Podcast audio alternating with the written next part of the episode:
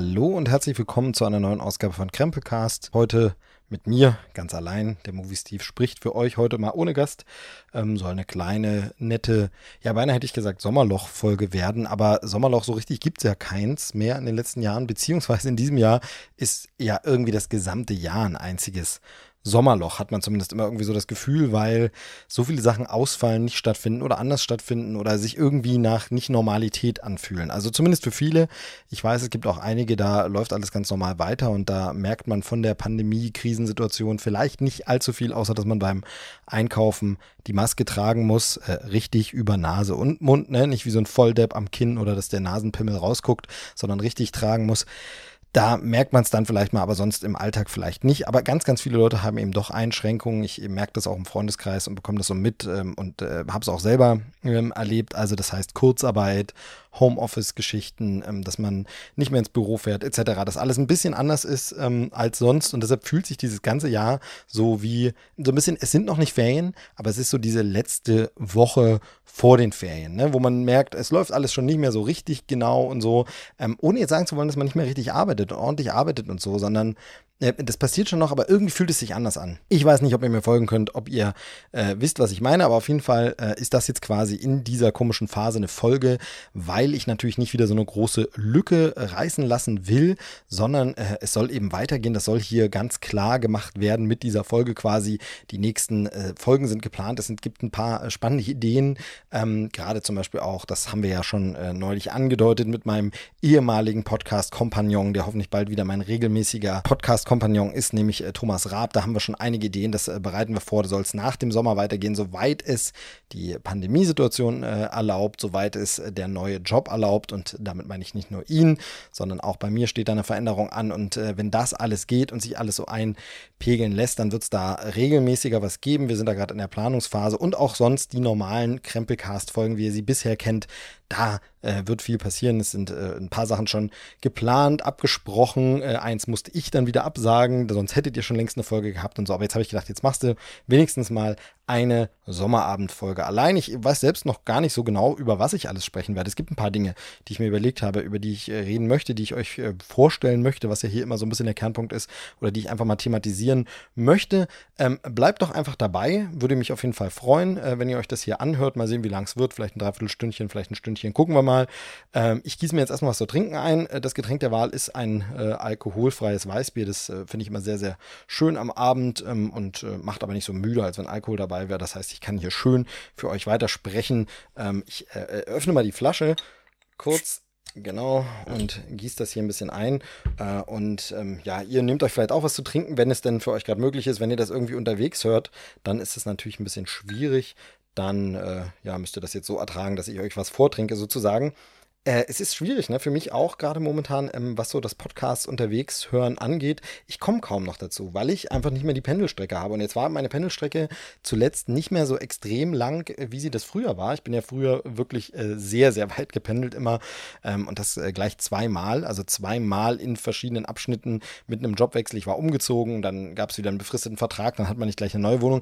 Ähm, und so bin ich unter anderem mehrere Jahre, ich glaube am, am äh, nicht am Stück, aber insgesamt waren es dann mit leichten Verschiebungen fünf Jahre, die ich gependelt bin, ähm, einmal von Würzburg nach Nürnberg, immer mit dem Zug jeden Tag und dann äh, von Nürnberg nach München eine Strecke, die man bewältigen kann mit dem ICE, da geht es schon. Äh, ich bin froh, dass das vorbei ist, vor allem, weil jetzt natürlich äh, mit Maskenpflicht und äh, den ganzen Leuten, die sich nicht dran halten und so in öffentlichen Verkehrsmitteln, ist man natürlich äh, größeren Gefahren ausgesetzt. Und ähm, aber was der Vorteil war, ich hatte eben wahnsinnig viel Zeit für Podcasts, für Serienfolgen ähm, oder solche Sachen. Das konnte ich da wahnsinnig viel konsumieren. Lesen auch immer ein bisschen, wobei ich so ein Mensch bin, der sehr, sehr müde wird vom Lesen und dann äh, deshalb gar nicht so viel immer geschafft hat, sondern dann ist man dann äh, im Zug auch wirklich weg Genick. Das geht ja, wenn man nicht umsteigen muss beim äh, Pendeln, äh, wenn man zur Arbeit fährt und da wirklich über eine Stunde im ICE sitzt, dann äh, ist das eigentlich nicht das Problem. Äh, jedenfalls äh, ist es jetzt aber eben so, jetzt äh, habe ich eine kürzere Strecke, aber eine Autostrecke, da kann man schön äh, sich einen äh, MP3-Player, nee, heutzutage das Handy einfach anschließen und kann Podcasts schön hören.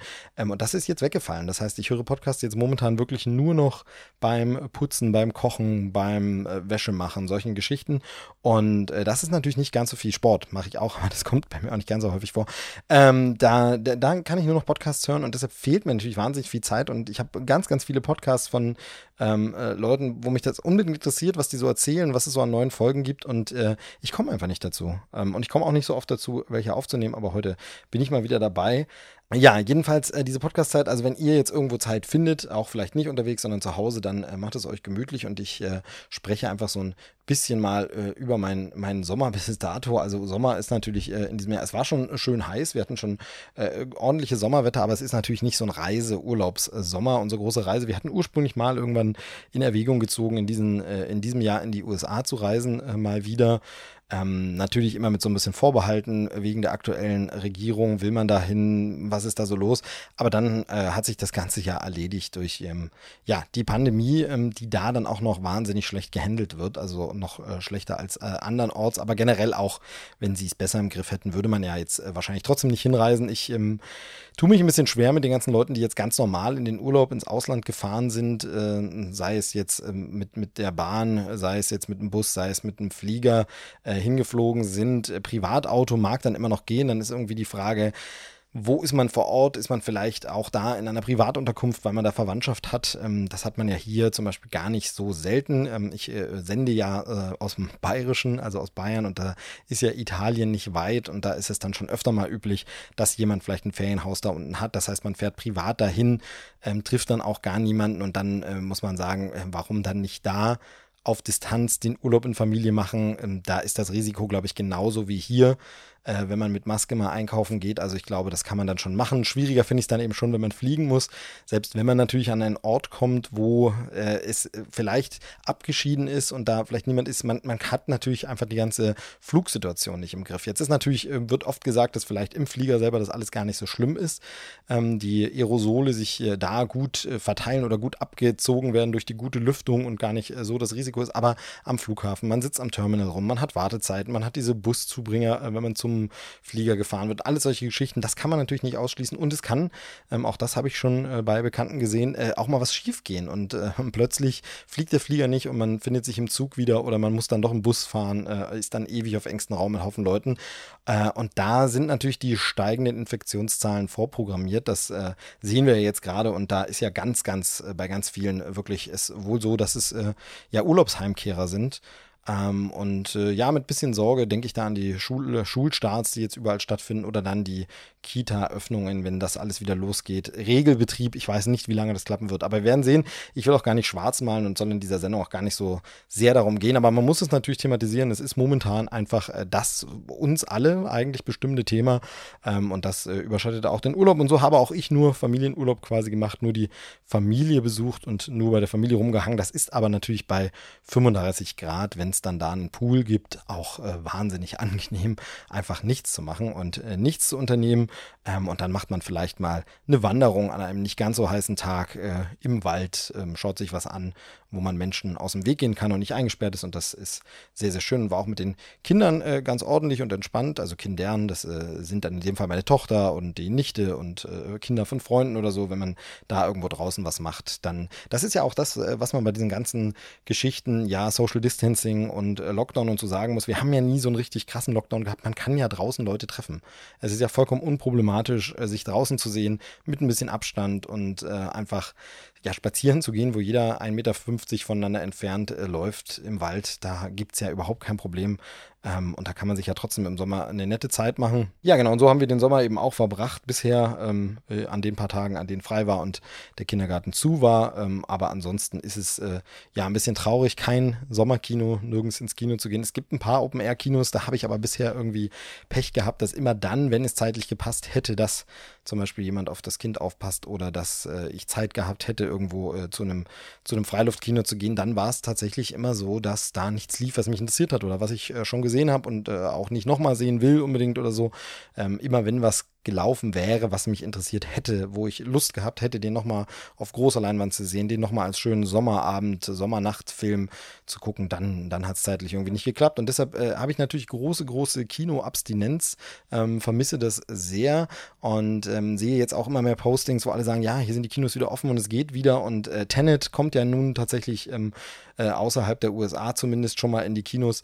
Und ähm, natürlich habe ich da auch Lust drauf, wie nix, aber ich, mir ist es einfach noch äh, zu ja, gefährlich, zu riskant. Ähm, es ist einfach der momentane Stand der Wissenschaft oder der mir bekannte Stand, ich habe da auch noch nichts Neueres äh, in dem Sinne gesehen, ist einfach, dass diese Aerosole das Problem sind und vor allem auch das längere Ausgesetztsein der Viruslast. Also gerade so kurz mag das vielleicht irgendwie gehen, aber wenn man dann über zwei Stunden ähm, im Kinosaal sitzt und dann wären es bei einem langen äh, Christopher Nolan-Film vielleicht auch insgesamt vier Stunden, die man dann da ist, oder drei zumindest, ja, dann äh, ist es so, dann sind vielleicht nur ganz wenig Leute, aber der eine kommt vielleicht aus dem Risikogebiet wieder, ist äh, ansteckend, ohne es selbst zu wissen und man sitzt da, atmet dieselbe Luft und äh, dann, ja, dann ist es äh, problematisch und äh, deshalb traue ich mich da tatsächlich noch nicht ran. Ähm, das tut mir für die Kinos leid. Das habe ich auch schon ein paar Mal thematisiert, ja, in Folgen, in der, in der vergangenen Krempelcast, aber auch im Trailerschnack haben wir darüber schon geredet.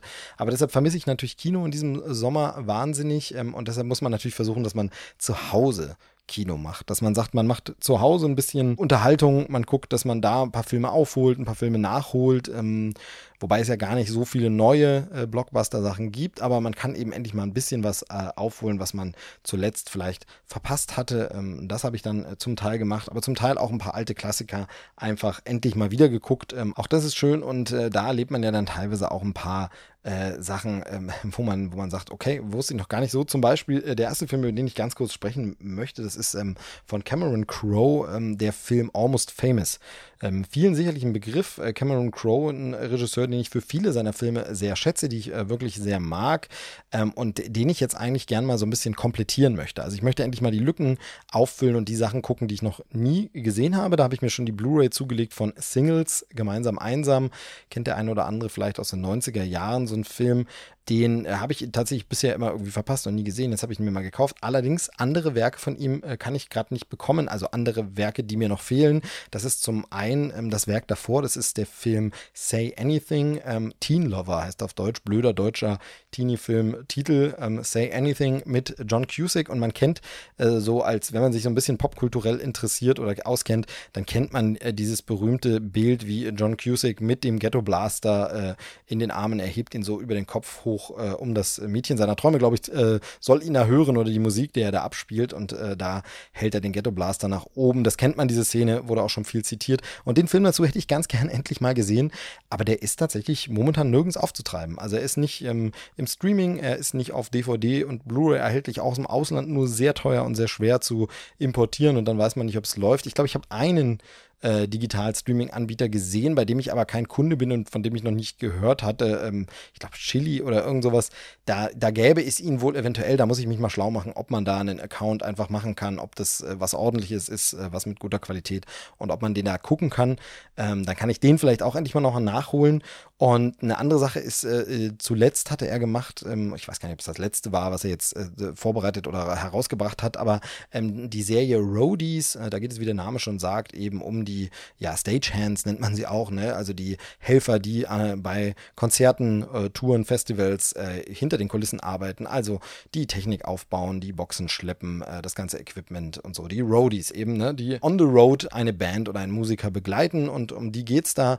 Ähm, Musikmetier, das hat ja Cameron Crowe sehr viel und sehr oft, eben auch in Almost Famous, über den ich gleich nochmal kurz sprechen will. Er hatte auch mal früher für den Rolling Stone geschrieben, soweit ich weiß, als Autor, äh, als Musikredakteur und ist da äh, in der Szene sehr sehr, sehr drin.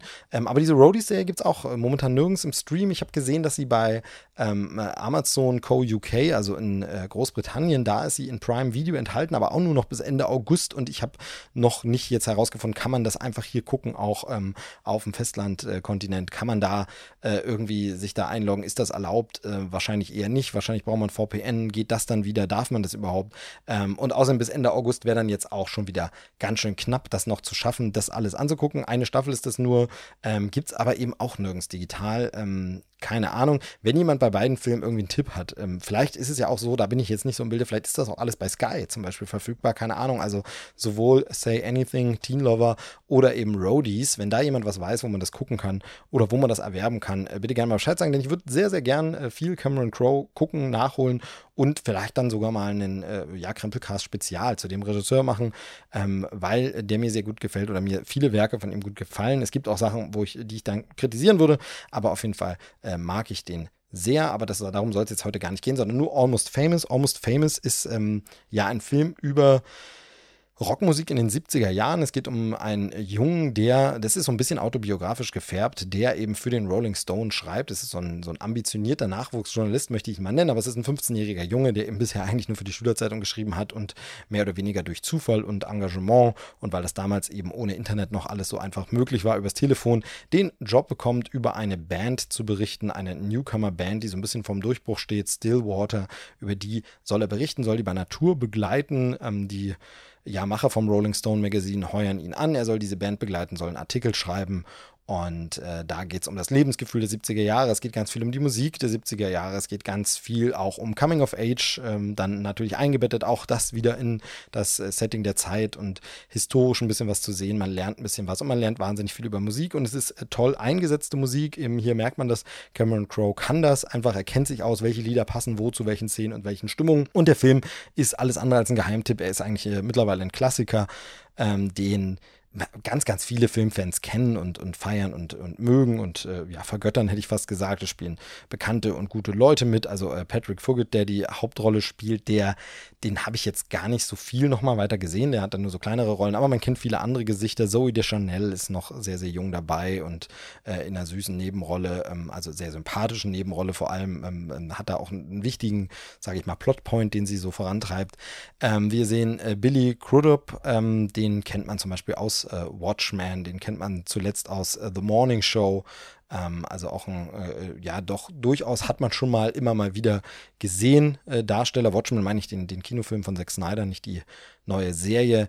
Ähm, wer ist noch so dabei? Wir haben Frances McDormand ist dabei, ähm, die ist sehr, sehr gut. Ähm, Anna Paquin, äh, Philip Seymour Hoffman und es sind also wirklich ein paar bekannte Jason Lee. Genau, ähm, aber jetzt reicht es auch mit dem Name-Dropping. Also man kennt alle so und es ist ein wirklich schöner Film, ähm, den ich sehr mag und den, der ist aus dem Jahr 2000 und den habe ich jetzt lange nicht gesehen. Wie gesagt, ist kein Geheimtipp, sondern einfach ein guter Film. Und jetzt war eben dieses äh, beim Thema Aufholen, Wiederholen. Ich hatte mir damals die DVD-Doppeldisc-Edition Spezial, keine Ahnung, wie sie heißt, ähm, ich habe sie jetzt nicht nochmal neben mir liegen, nicht nochmal geguckt, Special Edition, Directors Edition, irgend sowas gekauft, denn da gab es auf Disc 2 den, ja, ich nenne ihn jetzt mal äh, Director's Cut, Schrägstrich, ist es ein Director's Cut, der ist vom Director angefertigt, aber jetzt nicht die finale Kino-Directors Fassung unbedingt. Extended Cut, ähm, Zusatz, Langfassung, eine Langfassung, der geht äh, über eine halbe Stunde länger als die Kinofassung, ist dort mit dabei auf der zweiten Disc und ähm, hatte aber einen Haken. Ich habe da mal reingeguckt damals und es gab keine deutsche Synchro dafür. So, jetzt ist es so, dass das überhaupt kein Problem für mich ist. Englischer Sprache bin ich mächtig, aber es ist so ein Ding, ich bin irgendwie nie dazu gekommen, das zu schauen. Und die Tatsache, dass das einfach nur auf Englisch war, führte dann auch immer dazu, dass es oft sich nicht so ergeben hat, sondern es war so, ah, naja, ich würde eigentlich gerne mal wieder Almost Famous schauen. Wenn ich den aber schauen möchte, dann würde ich mir ganz gerne endlich mal diese Extended-Fassung angucken. Aber diese Extended-Fassung ist nur auf Englisch hat meine Mitguckerin, meine häufige Mitguckerin, heute Lust auf Englisch und Zeit, sich da jetzt fast drei Stunden, der Film geht nämlich zwei Stunden 40, sich jetzt noch auf einen englischsprachigen Film einzulassen. Ähm, ist das was? Wollen wir das machen? Und dann war oft so wie, ah, naja, muss jetzt auch nicht sein. Und dann habe ich auch oft keine Lust gehabt. Und dann haben wir es irgendwie nie geschaut. Ich habe ihn nie gesehen. Und äh, gut, dass ich mir diese DVD-Box damals geholt habe. Wie gesagt, mal reingeguckt. Den Anfang hatte ich. Und dann sah ich vor einer Weile, ähm, dass, ich weiß gar nicht mehr, wie ich darauf gekommen bin, äh, ob ich irgendwas nochmal zur Musik recherchiert hatte oder so. Aber dann sah ich, dass Almost Famous auf Blu-ray in dieser Extended-Fassung äh, veröffentlicht wurde, existiert und da auch eine deutsche Synchronspur dabei ist. Also eine deutsche Tonspur dabei ist, äh, synchronisiert für alle Szenen. Man kennt das manchmal, Extended-Fassung, dann sind diese Szenen nicht synchronisiert, gerade wenn es erst Jahre später passiert, dann lässt man die einfach im O-Ton und dann sind Untertitel oder es ist eben dann nur diese Fassung komplett Englisch nochmal mit dabei als Bonus. Aber nein, es gibt diese Fassung auf Deutsch. Deutsche Tonspur dabei, komplett. Ähm, diese Blu-ray habe ich bestellt und ähm, habe mir die jetzt eben angeguckt. Diese Fassung nennt sich, das ist tatsächlich im Vorspann. Im Vorspann wird ähm, der Titel des Films und die Credits werden handschriftlich mit Bleistift geschrieben. Das ist echt ganz cool gemacht. Ähm, das sollen quasi so wie die Notizen äh, dieses journalistischen Jungen sein. Ähm, die werden handschriftlich geschrieben und statt Almost Famous schreibt er hier Untitled hin. Also diese Version des Films nennt sich Untitled. Warum? Das weiß nur Cameron Crowe. Äh, das habe ich jetzt nicht äh, irgendwie nochmal überprüft oder mir irgendwo angeguckt, wie, wieso er dann nicht heißt Almost, Almost Famous Extended oder Even äh, More Famous oder so, sondern er heißt einfach Untitled in dieser Fassung. Und äh, diese Fassung ist da drauf. Und ich war das erste Mal überrascht, als ich diese Blu-ray eingelegt habe, dass ich keinerlei Auswahlmenü hatte, um mich zu entscheiden, welche Fassung ich denn gucken möchte. Also es war nicht, äh, gab keine, keine Auswahl. Ich kann nirgends gucken, okay, Kinofassung oder Extended-Fassung, äh, normale Almost Famous oder Untitled, konnte ich nirgends aussuchen. Es ging einfach mit dieser einen Fassung los und es ist auf dieser Disc auch nur diese eine Fassung. Und das finde ich ein bisschen schade, weil jemand, der jetzt den Film noch nie gesehen hat, der sich einfach diese Blu-ray kauft für einen Zehner und einfach sagt, okay, cool, hm, oh, eine Langfassung, na gut, nehme ich ja mal mit der sieht diesen Film und es geht los, dass dann nicht mal, es steht nicht mal im Vorspann, wie der Film heißt. Es steht dann untitled einfach da und er versteht gar nicht, was es damit auf sich hat, dass an der Stelle sonst eigentlich der Titel steht. Bisschen komisch. Äh, und dann habe ich diese Fassung geguckt und muss äh, wirklich sagen, deshalb äh, habe ich vorhin so ein bisschen, ja, gestockt beim Thema Director's Cut oder nicht das ist gar nicht mal so eine gute Fassung. Es ist für mich nicht die bevorzugte Fassung und ich würde sogar so weit gehen, ich glaube, ich werde mir diese Fassung nicht nochmal anschauen. Ähm, und das hat äh, zwei Gründe. Nummer eins, zum einen, ich kann es nicht richtig fassen, aber ich habe das Gefühl, dass die Synchro manchmal eben holprig und komisch ist. Das mag daran liegen. Ich, wie gesagt, ich habe das alles jetzt nicht nachrecherchiert und weiß es nicht. Ähm, aber es wirkt so, wahrscheinlich wurden diese zusätzlichen Szenen und verlängerte Szenen, sie sind teilweise auch umgeschnitten, also nicht einfach nur eine Zusatzszene reingepackt, sondern teilweise auch Szenen, die es schon gab, sind ein bisschen umgeschnitten, stehen an einer Stelle ein bisschen länger oder es ist nochmal ein Schnittwechsel drin oder irgend sowas. Und wenn die nachträglich synchronisiert wurden, äh, ja, augenscheinlich, nee, in dem Fall sagt man ohrenscheinlich von denselben Sprechern zwar, aber teilweise klingen sie eben über die Jahre dann doch ein bisschen älter. Ich meine, Jahr 2000 von damals, die Synchro, das ist also 20 Jahre her. Dann wurde sie für die DVD angefertigt, jetzt für die Blu-ray. Also da sind dann so Sachen, hm, klingt schon ein bisschen anders, man hört schon Unterschiede und es klingt dann komisch und das wechselt dann im Film immer mal so. Und ich habe auch das Gefühl, sie ist nicht so gut gemacht an den Stellen, die Synchro. Der Sound ist nicht so gut, es ist irgendwie nicht so, also gar nicht so extrem, es ist mehr so ein Gefühl, ne? Ich kann es gar nicht genau beschreiben schreiben. Ich habe es auch nicht nachgemessen irgendwie, ob es da Schwankungen in den Dezibel gibt oder irgendwas. Es ist einfach nur so ein komisches Gefühl. Es wirkt seltsam. Und tatsächlich ist es auch so, dass diese Szenen ähm, einfach nicht so wirken. Der gesamte Film wirkt in dieser Fassung einfach nicht so rund, sondern er wirkt einfach wie eine, und das ist er wahrscheinlich eben auch, wie eine frühe Schnittfassung wo man eben sagt, genau danach setzt man sich nochmal hin, vielleicht auch mit im Studio und sagt, nee, nimm mal das und das noch raus, hier kannst du noch ein bisschen raffen, hier sagt die Figur später eigentlich nochmal den Kernpunkt, das brauchst du nicht, kannst, kannst du kürzen, äh, fahr mal ein bisschen runter, äh, knapp. Der Film ist auch so zwei Stunden lang in seiner normalen Kinofassung, jetzt zwei Stunden 40 eben, also zwei Stunden, also ich glaube, normalerweise ist er zwei Stunden zwei und jetzt zwei Stunden 40 mit Abspann und sowas, also gute, bisschen über, drei, äh, über 30 Minuten länger, vielleicht sind es auch fast 40 Minuten. Ähm, und da, das wirkt tatsächlich so, als wenn man gesagt hätte, ja, ähm, jetzt, da, wir zeigen jetzt mal die Fassung, bevor wir den Final Cut gemacht haben, also bevor wir gesagt haben, das kommt noch raus und das kommt noch raus und rafft es nochmal. Ähm, und er wirkt einfach nicht so rund. Ähm, und das ist, ist, ist okay. Das, dafür ist es ja eine zusätzliche und Extended-Fassung. Aber wie gesagt, führt halt bei mir dazu, dass ich sage, ich glaube, ich schaue ihn mir nie wieder in dieser Langfassung an. Und in dem Fall wäre es wahrscheinlich sinnvoller, die Normalfassung zu gucken und dann hinterher einfach äh, Deleted Scenes sich anzuschauen. Also, dass das einfach wirklich diese geschnittenen Szenen, gelöschte Szenen, wie auch immer man sie nennen möchte, dass man das einzeln anguckt und sieht, das wäre gewesen. Aber man braucht es nicht in den Film äh, integriert. Das funktioniert nicht. Ähm, es sind dann manchmal so Momente, mh, es gibt zum Beispiel eine Szene, ich habe es ein bisschen verglichen. Ich habe ähm, nachträglich dann extra nochmal die Kinofassung eingelegt, die ich ja auf DVD habe, denn auf Blu-ray ist sie ja nicht dabei. dazu, dazu komme ich auch gleich noch. Ähm, habe ich die DVD nochmal eingelegt und habe es nochmal verglichen, ein paar Momente, ein paar Szenen direkt danach, sodass ich es auch noch in Erinnerung hatte. Und da sind dann so Sachen, es tritt zum Beispiel mal, ähm, das ist kein Spoiler wirklich, aber es tritt zum Beispiel als Zeitfigur ähm, die Band, um die es geht, ist ja ausgedacht, aber es gibt eben echte Musiker, die auftreten. So tritt einmal David Bowie auf und der ist hier einfach kurz zu sehen, der Schauspieler, der Bowie spielt, der ist in der Kinofassung so nicht gewesen. Da sieht man nur, dass er da irgendwo reingeleitet wird, sich aber hinter einer Jacke versteckt und jetzt sieht man ihn kurz noch mal ein bisschen länger und die Fans dazu und das ist cool, das ist nett, das gibt vielleicht noch ein bisschen mehr Einordnung für, für, den, für den zeitlichen, für das Zeitkolorit, ne? aber es ist so, Du brauchst es halt nicht. Du brauchst es nicht für den Film, du brauchst es nicht für das, was du aussagen willst. Und äh, du hast einfach nicht so diesen Kernpunkt. Äh, so, also du kommst nicht so schnell auf den Punkt in manchen Szenen. Es äh, fühlt, fühlt sich langsam an. Ich muss zugeben, die 2 Stunden 40 sind nicht langweilig. Also es ist wirklich so, die Zeit verging trotzdem schnell. Es kam mir nicht langweilig und öde vor. Aber du merkst, manchmal kommt er nicht so äh, auf den Punkt. Und deshalb würde ich sagen, das ist hier mehr so ein Experiment. Und das ist nicht äh, wo man sagen, deshalb würde ich gerne mal Cameron Crowes Meinung dazu äh, wissen, ähm, inwiefern er das eben als Director's Cut ansieht oder nur so als Spielerei. Das wäre übrigens meine Vorfassung und das machen wir nur mal so als Gag dazu. Das macht bei der äh, DVD natürlich viel her, wenn man das einfach dabei hat, wenn man einfach sagt, okay, als Bonus ist das da, aber es ist natürlich jetzt, finde ich, wahnsinnig schwierig. Ähm, ich weiß nicht, ob es eine andere Auflage gab oder noch mal gibt, wenn du als Blu-ray nur diese Fassung hast.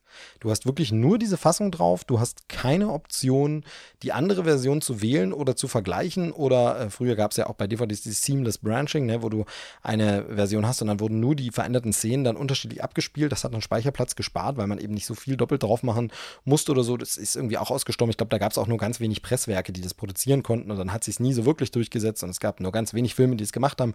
Sehr, sehr schade.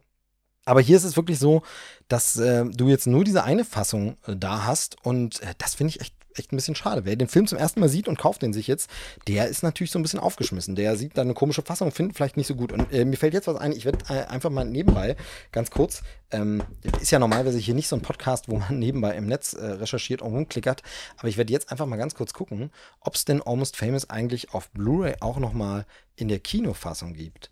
Das wäre jetzt tatsächlich ganz interessant. Ich äh, hatte nicht den Eindruck, dass es den gibt. Also es gibt eben äh, Almost Famous äh, Extended-Fassung, tatsächlich gibt es das schon für 6 Euro, äh, beziehungsweise 5,57 sehe ich hier gerade, ähm, bei einem bekannten Online-Warenhaus, ihr wisst schon wo. Ähm, das ist ja auch so ein Ding, da mache ich keine Werbung, sondern da, ich habe das ja ganz normal selbst gekauft. Ja, und da sehe ich tatsächlich nur die Fassung mit der Extended-Version. Und wer den Film da jetzt kauft, der hat einfach Pech, ne? Also der, der sieht nur diese Langfassung, wundert sich vielleicht, warum so viele Menschen diesen Film so mögen und äh, so auf den schwören und sagen, wow, der ist doch aber richtig gut. Und er sagt, nee, der ist nicht richtig gut, da müsste mindestens 30 Minuten rausgeschnitten werden. Ähm, und jetzt schaue ich ganz kurz nochmal. Es sieht ganz danach aus, also digital kann man äh, die Kinofassung sehen. Digital äh, zu kaufen, zum Streamen, zum Leihen, gibt es tatsächlich die Kinofassung. Also wer keine Disc braucht, hat Glück. Wer eine Disc braucht, hat auf Blu-ray momentan Pech. Da gibt es nur die Extended-Fassung, die einzig und alleine drauf ist. Das ist echt bedauerlich. Finde ich wirklich nicht gut in dem Fall. Finde ich wirklich ein bisschen schade. Ja, also das wollte ich nur quasi, dann ist es jetzt im Grunde eine kleine äh, Empfehlung für den Film an sich und eine kleine Warnung für Leute, die ihn jetzt auch kaufen wollen und die vielleicht auch denken, oh, das hätte mich jetzt auch mal interessiert. Äh, Langfassung, also Langfassung kann ich nicht empfehlen. Und ähm, es gibt leider dann die Kinofassung nicht auf Blu-ray. Blöd. Doofe Sache. Wollte ich euch aber berichten, habe ich erzählt. Also ich habe Almost Famous wieder gesehen. Ich mag den Film immer noch. Ähm, ich mag, ich finde vielleicht einige Sachen nicht mehr ganz so gut, aber das kann eben jetzt auch in seiner Langfassung äh, gelegen haben. Nicht mehr ganz so gut, wie ich wie es als 20-Jähriger fand. Das muss man ganz klar sagen. Das ist aber vielleicht bei Coming of Age auch da. Ähm, ich finde interessant, das ist ja sowieso immer so, das habe ich glaube ich auch schon mal thematisiert, wie sich bestimmte Aspekte verschieben. Also wie man jetzt teilweise sie ist immer noch ein schwieriger Charakter, aber wie man jetzt teilweise die Mutter äh, des Protagonisten besser verstehen kann, weil man selber ein Kind hat, ähm, als damals man sich eher mit dem Protagonisten identifiziert hat. Also gerade ich als äh, junger Schülerzeitungsspund, also da waren meine Schülerzeitungszeit war da schon ein bisschen hinter mir, aber trotzdem, äh, ich hatte das ja auch durch und ich äh, habe mich auch fürs Journalistisch interessiert und bin später diesen Weg eingeschlagen und habe es auch beim Studium so ein bisschen weiter verfolgt mit äh, Studentenradio und sowas. Und äh, da habe ich natürlich mich mit, dem Haupt, mit der Hauptfigur deutlich identifiziert und wollte ganz gern auch in der Penny Lane mal treffen. Und äh, heute denkt man so ein bisschen, naja, die ist aber schon ein bisschen komisch und das ist schon ein bisschen seltsam. Und man kann eher die Bandmitglieder verstehen, die eben älter sind. Man kann eher die Mutter des Protagonisten verstehen. Und ähm, das finde ich immer spannend. ist immer äh, schön, so einen Film einfach mal wiederzusehen. Es ist jetzt schon wirklich lange her, dass ich ihn gesehen habe. Ich will nicht sagen, dass ich ihn seit damals nicht mehr gesehen habe, weil ich habe mir ja die DVD gekauft. Ähm, das heißt, ich habe ihn dann irgendwann zwischenzeitlich auch mal gesehen, aber jetzt schon verdammt lange nicht mehr. Aber Cameron Crowe's Almost Famous fast berühmt, hat in Deutschland auch den Untertitel, kann ich empfehlen, ist ein guter Film. Versucht nicht die Extended-Version namens Untitled zu gucken, versucht die Kinofassung zu sehen und äh, genießt das und hört euch auch gern mal den Soundtrack an. Richtig tolle Musik äh, der Zeit damals, The Who und Simon und Garfunkel und äh, ein Song extra geschrieben für den Film und so. Also da sind wirklich coole Sachen dabei und äh, Cameron Crowe hat es drauf und ich habe Lust, wie gesagt, noch ein paar andere Cameron Crowe Sachen zu gucken. Ähm, Elizabeth Town ist bei uns so ein, so ein, so ein Favorite und aber irgendwann wird das in Krempelcast nochmal Thema sein ähm, und da werde ich wohl dann auch meine Frau dazu holen, die äh, großer Fan ist, äh, gerade von Elizabeth Town, vom Soundtrack ähm, ist sie wahnsinnig begeistert und, und äh, hört das rauf und runter und schaut den Film äh, regelmäßig. Wir schauen zusammen regelmäßig. Und äh, wie gesagt, jetzt mal noch ein bisschen andere Cameron Crowe Sachen. Leider kann ich seine Filmografie derzeit nicht komplettieren, weil es nicht alle Filme und Serien gibt. Das ist schade. Das ist wirklich ein bisschen schade, aber jetzt habe ich mal über Almost Famous gesprochen. Das wollte ich erzählen. Und dann, ähm, wenn wir schon beim Thema sind, ähm, nicht zu bekommen oder schwer zu bekommende äh, Blu-rays, äh, DVDs oder ähm, was auch immer, möchte ich über eine zweite Sache ähm, sprechen, die ich mir auch selbst gekauft habe, ähm, aber eine kleine Kritik dazu abgeben möchte, ähm, die man als Werbung missverstehen könnte, weil ich einfach sehr, sehr begeistert bin, auch wenn ich ganz schön danach suchen musste. Und zwar ist erschienen in der vergangenen Woche, ist aber eigentlich auch wurscht, weil äh, wer weiß, wann ihr das das hier anhört. Aber auf jeden Fall ist erschienen ähm, auf äh, CD und in einem Pack mit Blu-ray und CD gemischt. Äh, und dieses Pack eben war super schwer zu bekommen, war irgendwie überall ganz schnell ausverkauft und soll aber wieder kommen wohl. Ähm, ich habe dann Glück gehabt und hier im örtlichen stationären Handel äh, im Laden genau ein Exemplar davon gefunden mit Blu-ray und CD. Und zwar ist es John Williams Live in Vienna. Also Deutsche Grammophon hat das rausgebracht. Er spielt zusammen mit den Wiener Philharmonikern und Ann-Sophie Mutter. Ähm, das ist die äh, ja, Star-Violinistin, will ich mal sagen. Die hat ja vor kurzem selbst ein John Williams-Album rausgebracht, das ich nicht schlecht finde, weil John Williams einfach großartige Musik macht und sie eine tolle Violinistin ist, ähm, soweit ich das beurteilen kann, als jemand ohne klassische Musikausbildung. Ähm, sie macht das toll.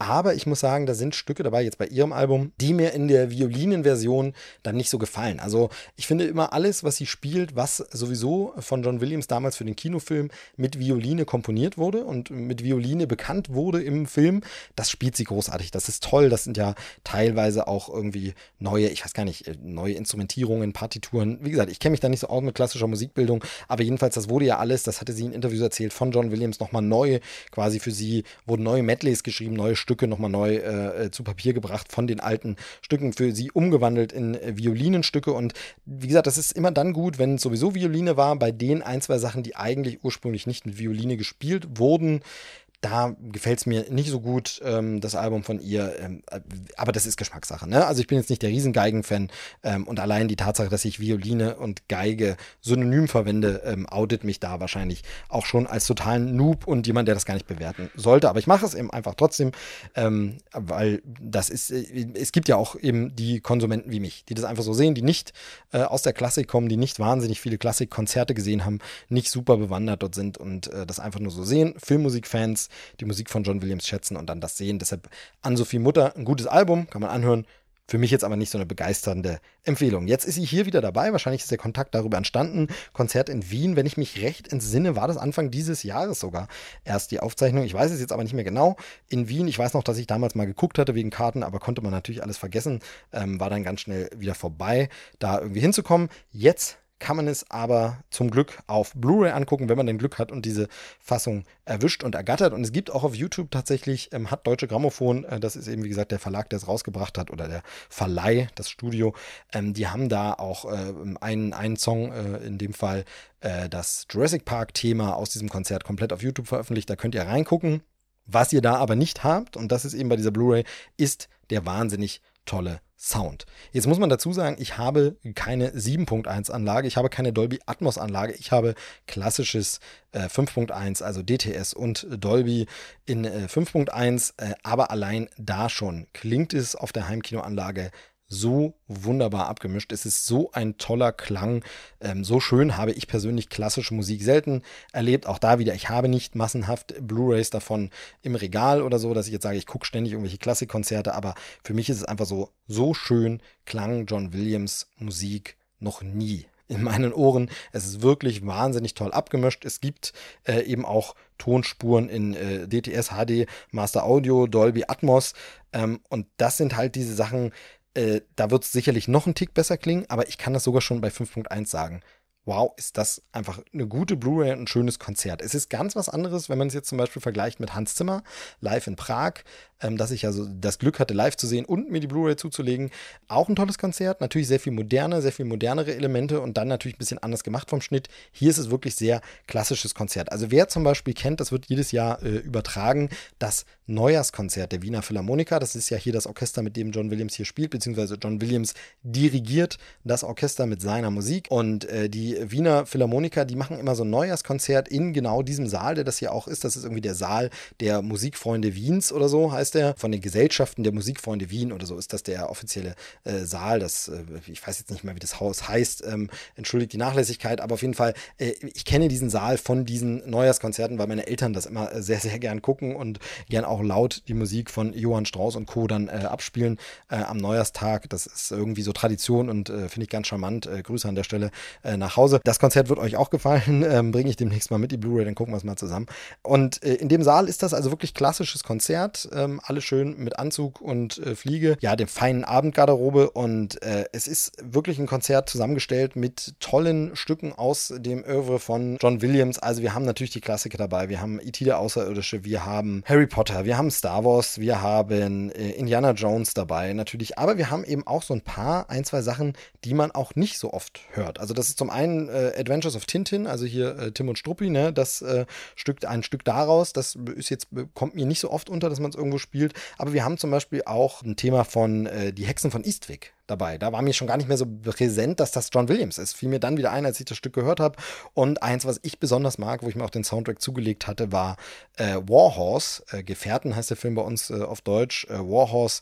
Ähm, da das eine Thema Dartmoor 1912 ganz, ganz toll und hier super instrumentiert. Ähm, aber wir haben natürlich eben, habe ich ja schon gesagt, auch äh, Imperial Marches dabei und so kann man, kann man begeistern. Was mir ein bisschen fehlt, ist, äh, das spoiler ich jetzt mal, das ist leider nicht dabei, ist das Superman-Theme. Äh, keine Ahnung, ob das teurer gewesen wäre, ob man es nicht nehmen konnte, ob man es nicht wollte, ob es nicht reingepasst hätte. Aber es ist ein wirklich, wirklich tolles Konzert. Geht gleich los mit der Musik von Hook, auch super schön. Macht wirklich Spaß zu gucken und ist auf der Blu-ray halt einfach nochmal ein bisschen länger als auf der CD. Auf der CD wurden ein paar Tracks ausgewählt. Das liegt an der Spielzeit, die eine CD eben abspeichern kann. Blu-ray hat da mehr Möglichkeiten. Da ist das Konzert etwas länger und man hat noch mehr Tracks. Deshalb kann ich hier nur diese Doppel-Kombi Combo-Box empfehlen. CD für den äh, Autoradio-Player ähm, oder eben zu Hause im CD-Player oder irgendwas und die Blu-ray dann für äh, ja schön Heimkino, schönen Konzertabend ähm, angucken, wie John Williams selber mit welcher Freude und Lust er das dirigiert und noch rüberbringt. Der Mann ist 88 und äh, hat einen Spaß an dieser Musik und hat großartige Musik da reingebracht. Auch das äh, Orchester sieht man, hat sehr viel Spaß. Es ist wirklich ein richtig, richtig schönes Konzert. Wie gesagt, was ganz anderes als Hans Zimmer, weil das ist eben hier wirklich sehr, sehr klassisch. Gar keine modernen Einflüsse, aber auf eine wahnsinnig schöne Art und äh, mir gefällt das richtig gut. Kann ich nur empfehlen. Es gibt dann zusätzlich auf der Blu-ray nochmal äh, nur Audio-Tonspur, also da ist nochmal quasi das Konzert, wie es auf der CD ist. Also auf der CD sind die langen Klatschpausen des Publikums raus und sowas, weil man das ja raffen will, nur die Stücke und eben eine Auswahl von Stücke. Und diese Stücke sind nochmal in High-End-Audioqualität ohne Bild auch auf der Blu-ray drauf. Kann man da auch nochmal gucken. Äh, und es gibt noch als extra ähm, Material, Bonusmaterial, gibt es noch an Sophie Mutter im Gespräch mit John Williams. Habe ich mir noch nicht angeguckt, aber freue ich mich schon drauf. Ähm, ist ein tolles Konzert, wenn man Filmmusik mag. Und wer Filmmusik mag, mag John Williams. Der kennt die Stücke, man erkennt vieles, man sollte vieles Clips kennen. Ähm, und es sind eben auch Stücke dabei, das kennen auch Leute, die teilweise die Filme dazu gar nicht können. Weil ich meine, das äh, Star Wars-Thema, das hat jeder schon mal gehört. Ähm, E.T. wahrscheinlich auch.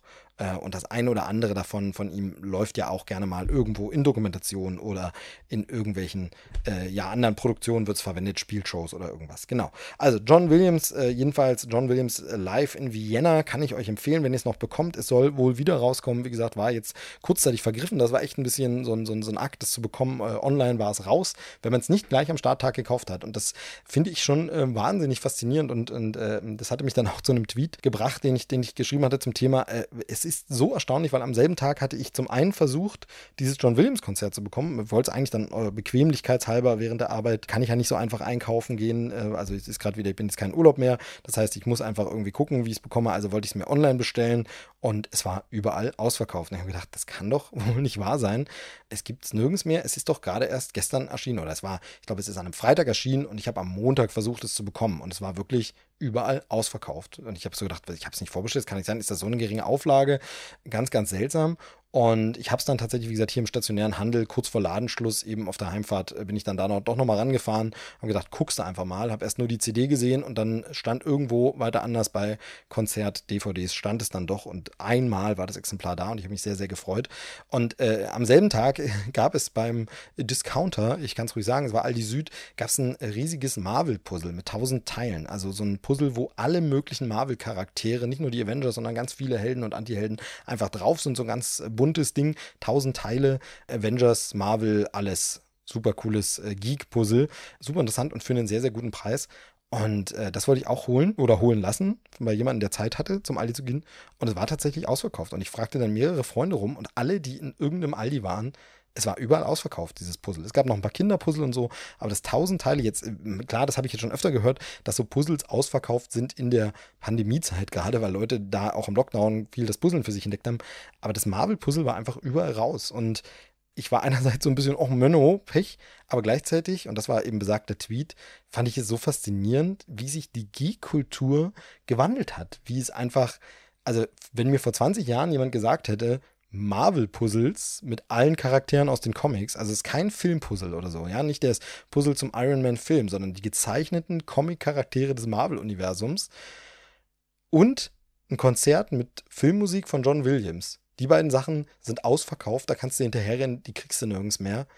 Äh, das hätte ich nicht geglaubt vor 20 Jahren. Ähm, es ist wirklich faszinierend, wie sehr das im Mainstream angekommen ist. Es kann natürlich ein dummer Zufall sein. Es kann natürlich sein, dass es einfach so kleine Auflagen waren und äh, deshalb das jetzt nicht ganz so repräsentativ ist. Aber eben, es haben mir mehrere Freunde berichtet, auch bei dem, bei dem äh, John Williams Konzert, dass es schwierig war. An der Stelle Grüße an Bianca, ähm, dass es wohl wirklich einfach nicht so einfach geklappt hat, es zu bekommen. Und äh, das ist eine, faszinierend, aber auch irgendwie ja, also schön, ne? wo, wo Geek-Kultur mittlerweile im Mainstream angekommen ist. Ähm, man kann wirklich gar nicht mehr sagen, dass das alles nur so für Freaks und Geeks und so, sondern ähm, ja, das wird von der Masse gekauft und äh, macht mit dieser Info, was ihr wollt. Ich wollte einfach das nur kurz formulieren. Ich fand es nur interessant, weil es wirklich vor 20 Jahren, da gab es auch noch nicht in den Klamottenläden überall äh, Batman-Shirts und äh, Marvel-Logo-Shirts. Ne? Also heute gibt es Shirts, wo einfach das Marvel-Logo drauf ist und das tragen Leute, bei denen ich mir sicher bin, dass sie noch nie einen Marvel-Comic in der Hand hatten und das meine ich überhaupt nicht böse, sondern es ist ja echt cool, dass es äh, quasi in, in der breiten Masse, äh, in der Mitte der Gesellschaft, sagt man immer so schön, angekommen ist.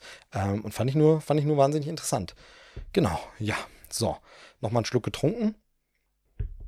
Genau. Ja, das dazu. Und äh, Geek-Kultur, da, da bekomme ich noch zu einem anderen Ding. Ich, ich habe mir heute was gegönnt beziehungsweise heute wurde es geliefert, ähm, habe ich, hab ich zufällig gesehen ähm, und dann sind wir nochmal bei Werbe und wir sind beim Thema Marvel und es ist hier heute ein bisschen so eine Werbeveranstaltung, aber ich sage ja, ich stelle hier immer verschiedene Sachen vor. Äh, und zwar habe ich äh, gesehen, dass es hier gibt, ich äh, ziehe hier gerade so einen Aufkleber ab, damit ich es auspacken kann, es gibt tatsächlich von Top Trumps, ähm, das sagt euch äh, sicherlich was, Winning Moves bringen diese Top Trumps Spiele raus, also das hat nichts mit Präsident Trump zu tun, sondern eben Trumpf, ne, also hat man da früher immer gespielt. Das sind so Kartenspiele und von denen gibt es so verschiedene Sachen und da gibt es unter anderem so eine Box, die packe ich jetzt hier gerade aus. Äh, das habe ich durch Zufall entdeckt. Ähm, mit äh, Quizfragen zum Marvel Cinematic Universe und ich äh, war ganz begeistert. Zum einen, weil sowas selten äh, überhaupt gibt, sowas wenig und dann äh, selten auch in Deutsch, äh, in deutscher Sprache erscheint äh, und für Deutschland und das natürlich cool ist, wenn man es in der Familie spielen kann. Und ich packe es jetzt gerade hier eben aus. Ähm, ist, so eine, ist so eine Box, diese Top Trumps Boxen, wer das schon mal gesehen hat, die gehen hinten und vorne auf und da sind dann jeweils so Kartenstapel drin. Und äh, Top Trumps Quiz mit Köpfchen, 500 Fragen aus dem Marvel Cinematic Universe äh, zu den Filmen. Und ich will jetzt gerade eben mal ein, so ein Package aufmachen, um einfach mal ein, zwei Fragen reinzugucken, wie das denn eigentlich so ist. Ähm, ob man das empfehlen kann, ob das Spaß macht. Gucken wir mal. Aha, hier sind die Fragen. Okay. Genau, dann gibt es, aha, was es noch so gibt für Spiele von Winning Moves äh, zu Marvel und so. Äh, gucken wir doch einfach mal rein. Johann Schmidt ist auch bekannt als naja, gut, hier oben ist auch das Bild drauf. Das dürfte dann der Red Skull sein. Schauen wir mal. Ja, ist richtig. Ich gucke jetzt einfach nur. Okay, es ist nach Film geordnet. Also auf jeder Karte steht dann immer, aus welchem, zu welchem Film das gehört. Oh, und scheint hier sogar geordnet zu sein nach der Chronologie, wann die Filme spielen. Es geht nämlich los mit Captain America, The First Avenger und dann mit Captain Marvel. Dann kommt Iron Man. Das dürfte die besagte Reihenfolge sein, die MCU-Reihenfolge. Da gibt es ja, habe ich schon ein paar Mal erzählt. Äh, und wenn wir eh bei Werbeveranstaltungen sind, da gibt es ja im Netz diesen Artikel von mir mit der Reihenfolge ähm, wo was wie ist. Und ja, das scheint so geordnet zu sein. So, gucken wir einfach nochmal rein. Ein, zwei Fragen könnt ihr auch mitraten. Natürlich ist ein bisschen blöd alleine, aber was sieht Tony Stark, das ihn dazu inspiriert, Rot als Anzugfarbe zu wählen? Huh. Gute Frage. Ich, ich, äh, ist es, ist es ein Auto? Ist es ein Auto? Ein Hot Rod Auto, genau, okay. Es war ein Hot Rod, das könnte man noch genauer wissen, okay. Nehmen wir mal weitere Frage. Äh, gut, wie lautet Janes Nachname? Das ist auch aus den Comics bekannt. Das ist Forster. Äh, Foster, genau, nicht Forster, nicht wie der Mark, sondern Foster. Ähm, was haben wir noch? Welches Objekt versucht Loki von der Erde fernzuhalten? Hm, geht jetzt um Avengers, den ersten Film. Ähm, der, also es kann ja eigentlich nur das Test, der, der, der Tesseract gemeint sein. Gucken wir. der Tesseract Raumstein. Genau, okay, damals ist da schon klar, dass da ein Infinity-Stein drin ist? Äh, weiß ich gerade auch gar nicht mehr, ne? Uiuiui, also ich glaube, das ist ein, ist ein cooles Quiz, 500 Fragen. Ähm, das könnte man eigentlich auch mal im Podcast spielen. Müsste man wahrscheinlich mal bei Winning Moves fragen, ob man das einfach so machen kann. Genau, jetzt verliere ich mich aber drin, aber ich finde das schön. Finde das nicht schlecht gemacht. Ähm, wie das manchmal so bei Quiz-Spielen ist, besteht dann natürlich die Gefahr, wenn man es durchspielt, äh, dass man irgendwo sieht, ja, nee, da haben sie falsch übersetzt oder haben sie, aber es scheint mir erstmal auf den ersten Blick auch nicht so zu sein, dass einfach aus dem Englischen übersetzt wurde, sondern dass man schon in die deutschen Filme geguckt hatte, ähm, was da äh, gesagt wurde. Weil das ist manchmal so ein, so ein Ding bei Spielen zu Filmen oder so, dass du dann eine andere Übersetzung hast im Spiel plötzlich, weil die einfach das Originalspiel haben, das Englische, dann übersetzen sie es in Deutsche und gucken nicht nochmal, ob die Synchro im Film oder in den deutschen Büchern was anderes verwendet. Ne, das ist immer so eine schwierige Geschichte, das hat man auch bei, bei Büchern gern, dass dann anders übersetzt ist, als die Verfilmung zum Buch äh, übersetzt ist und so. Genau. Also schönes Spiel äh, von Winning Moves, ab zwölf Jahre empfohlen. 500 ähm, Fragen aus dem Marvel Cinematic Universe in einer schönen Plastebox zum mit rumtragen. Ähm, und einfach für so Leute, die meinen, sie würden sich auskennen mit dem MCU, ähm, da, da kann man ein bisschen Nachhilfe machen, kann man ein bisschen üben. Das wollte ich vorstellen. Und abschließend, ich glaube, dann können wir es auch für heute, dann äh, soll es das auch als so kleine Zwischenfolge gewesen sein, möchte ich eine Sache noch vorstellen, ähm, die äh, angekommen ist. Kennt ihr das? Wenn ihr, ist auch blöd, ne, so eine Frage zu stellen, ihr könnt ja gar nicht antworten. Wenn ihr ähm, bei Kickstarter oder Patreon oder äh, irgendwo etwas backt, also unterstützt, also ihr bezahlt Geld dafür und sagt, ja, bei dem Projekt da, das unterstütze ich gern, den Künstler finde ich gut, äh, diese Idee finde ich super. Und dann vergesst ihr es total. Und ihr vergesst total, dass da was kommen müsste, dass ihr dafür bezahlt habt und dass, wenn es dann fertig ist, das irgendwann kommen müsste. Und dann ist es plötzlich im Briefkasten und ihr habt es da und äh, es freut einen total. Ähm, und das äh, ist mir diese Woche passiert. Ähm, war es diese Woche oder ist es Ende letzter Woche angekommen? Auf jeden Fall ist es mir passiert, kürzlichst, ist ja, wie gesagt, auch nicht so wichtig. Und das packe ich jetzt aus. Und zwar ist bei mir angekommen ähm, das Buch Das Leben ist kein Ponyhof, äh, Band 4. Und der eine oder andere kennt es vielleicht schon. Das Internet schlägt zurück, heißt der Band von der lieben äh, Sarah Burini. Eine deutsche Comic-Autorin und Zeichnerin, ähm, hat ganz viele Comic-Strips eben unter diesem äh, Namen Das Leben ist kein Ponyhof im Netz veröffentlicht. Ähm, so eine Strip-Reihe, die äh, super witzig ist, Geschichten aus dem Alltag. Ähm, also, das ist wirklich ganz, ganz bunt gemischt. Und es gibt da so bestimmte Protagonisten. Und jetzt versuche ich das hier irgendwie aufzukriegen. Das ist so eingeschweißt. Ich finde diese Schrumpffolie um Bücher auch schwierig. Ne? Ist auch so, ein, auch so ein Umweltding. Natürlich freut man sich, wenn man ganz neu was auspacken kann, aber es ist auch so ein bisschen ähm, aber da schimpfe ich jetzt nicht rum, weil ich mich zu sehr über das Buch gefreut habe. Ich hatte es jedenfalls total vergessen. Ich habe die Vorgängerbände auch schon und das auch, äh, ich glaube sogar alle signiert äh, von ihr auf äh, irgendwelchen Comic-Cons oder ich glaube einmal auch im Shop. Ähm, das ist in dem Fall Quimby, der Online-Shop. Ähm, das ist auch der, der kleine Verlag, der das rausbringt, Edition Quimby. Ähm, und die haben auch einen eigenen Online-Shop und da kann man es auch ab und zu bestellen mit äh, und jetzt bitte Signaturwünsche. Ich glaube, da hatte ich das mal bestellt. Auf jeden Fall habe ich die anderen Vorgänger Bände ähm, von Sarah Burini auch äh, schon äh, sogar signiert. Hier ist jetzt keine Signatur drin. Das muss ich irgendwann nochmal nachholen, aber das wird sich äh, hoffentlich machen lassen.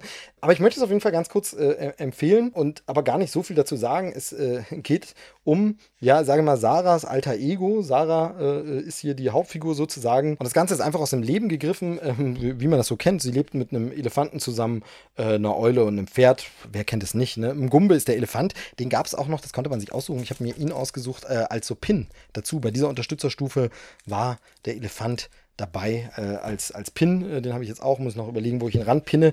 Ähm, aber auf jeden Fall also äh, so ganz normale Alltagsbegebenheiten, äh, Geschichten aus dem Internet, Geschichten aus dem Leben, Frust und äh, was man so, man kennt die Situation einfach. Es ist ein richtig guter Comicstrip, mir gefällt das und es gibt zwischendurch auch immer wieder Bezüge oder Anspielungen oder Parodie auf das Superhelden-Genre, denn da gibt es noch äh, den Superheld oder die Superheldin Nerd Girl. Das, die hat komischerweise Ähnlichkeiten mit Sarah, also das ist sie dann wohl. Ich habe die Geheimidentität aufgedeckt, ähm, aber auf jeden Fall ähm, kurze Empfehlung. Ich habe jetzt gar nicht so viel dazu gesagt, aber das Leben ist kein Ponyhof Band 4. Genau, und den äh, Band könnt ihr eben jetzt bestellen. Es gibt auch die alten Bände, glaube ich, noch, aber das Leben ist kein Ponyhof Band 4 gibt es für äh, 18 Euro, kann man bestellen und wird dann so ab Oktober oder so geliefert, weil das jetzt ist quasi für die äh, Crowdfunding-Kampagne erstmal für die Leute, die da mitgemacht haben. Die bekommen jetzt die Bücher ausgeliefert. Äh, da kommen sie jetzt hin Und äh, wer es jetzt dann, weil er da nicht mitgemacht hat, noch bestellen möchte, ähm, dieses äh, Independent Comic, der ähm, kann da einfach online bestellen. Wie gesagt, schaut mal bei quimby.de. Uh, unbezahlte Werbung an der Stelle, einfach weil es mir gefällt, weil ich Sarah mag und auch als Twitterin sehr schätze, ihren Humor mag. Und äh, das einfach mal eine kleine Empfehlung. Wie gesagt, kann man jetzt kaufen oder vorbestellen. Das Leben ist kein Ponyhof. Band 4. Genau. So, ja, das soll es für heute gewesen sein, für diese kleine nette Folge äh, mit so ein paar Dingen, über die ich reden wollte. Ich glaube, es ist schon wieder wahnsinnig viel. Auf jeden Fall ist mir äh, unglaublich warm. Und äh, ich denke, so, ja, dieses monologische, ne, sehr viel länger erträgt man das auch nicht. Zumindest äh, bekomme ich manchmal ähm, Feedback, das in diese Richtung geht, zu WhatsApp-Nachrichten von mir. Die seien wohl teilweise bisschen lang. Naja, gut. Ähm, ich danke euch fürs Zuhören. Ich freue mich, dass ihr weiter dabei seid hier bei diesem äh, ganzen Spaß, der sich Krempelcast nennt. Das war Folge 72. Ich hoffe, die 73 folgt sehr bald. Geplant ist sie, wie gesagt. Und ähm, ja, wenn euch das gefällt, sagt es gerne mal irgendwie weiter. Sagt es vor allem mir, ähm, weil ich das für mein Ego brauche. Nee, einfach weil das nun mal das Feedback ist, ähm, dass mich erkennen lässt, hey, hat das überhaupt Sinn? Funktioniert es so, wie du es machst? Oder sollte man es vielleicht anders machen? Sollte man es ganz sein lassen? Ähm, was auch immer. Ich freue mich immer über ein paar nette Worte ähm, oder einfach nur eine Weiterempfehlung, ein Retweet oder was auch immer. Ihr wisst ja, wo ihr mich findet. Das sage ich auch in jeder Folge an. Bei Twitter bin ich MovieSteveB, bei Instagram bin ich MovieSteveB, auf Facebook gibt es eine Krempelcast-Seite und ansonsten in den gängigen äh, ja, Podcast-Apps und bei Spotify und überall auf Soundcloud direkt. Äh, krempelcast.de ist die Webseite noch und so. Genau. Ähm, gebt gerne mal eine Rezension ab, bewertet das Ganze äh, auf iTunes, das hilft immer. Äh, und das ist so der Standard-Sermon, sage ich jedes Mal. Vielen Dank fürs Zuhören. Bis zur nächsten Ausgabe. Tschüss sagt. Das kommt jetzt sehr abrupt, ne? Sehr, sehr, sehr abrupt plötzlich. Aber äh, irgendwie ist die Luft dann raus für diese Folge. Tschüss sagt der Movie Steve. Bis dann.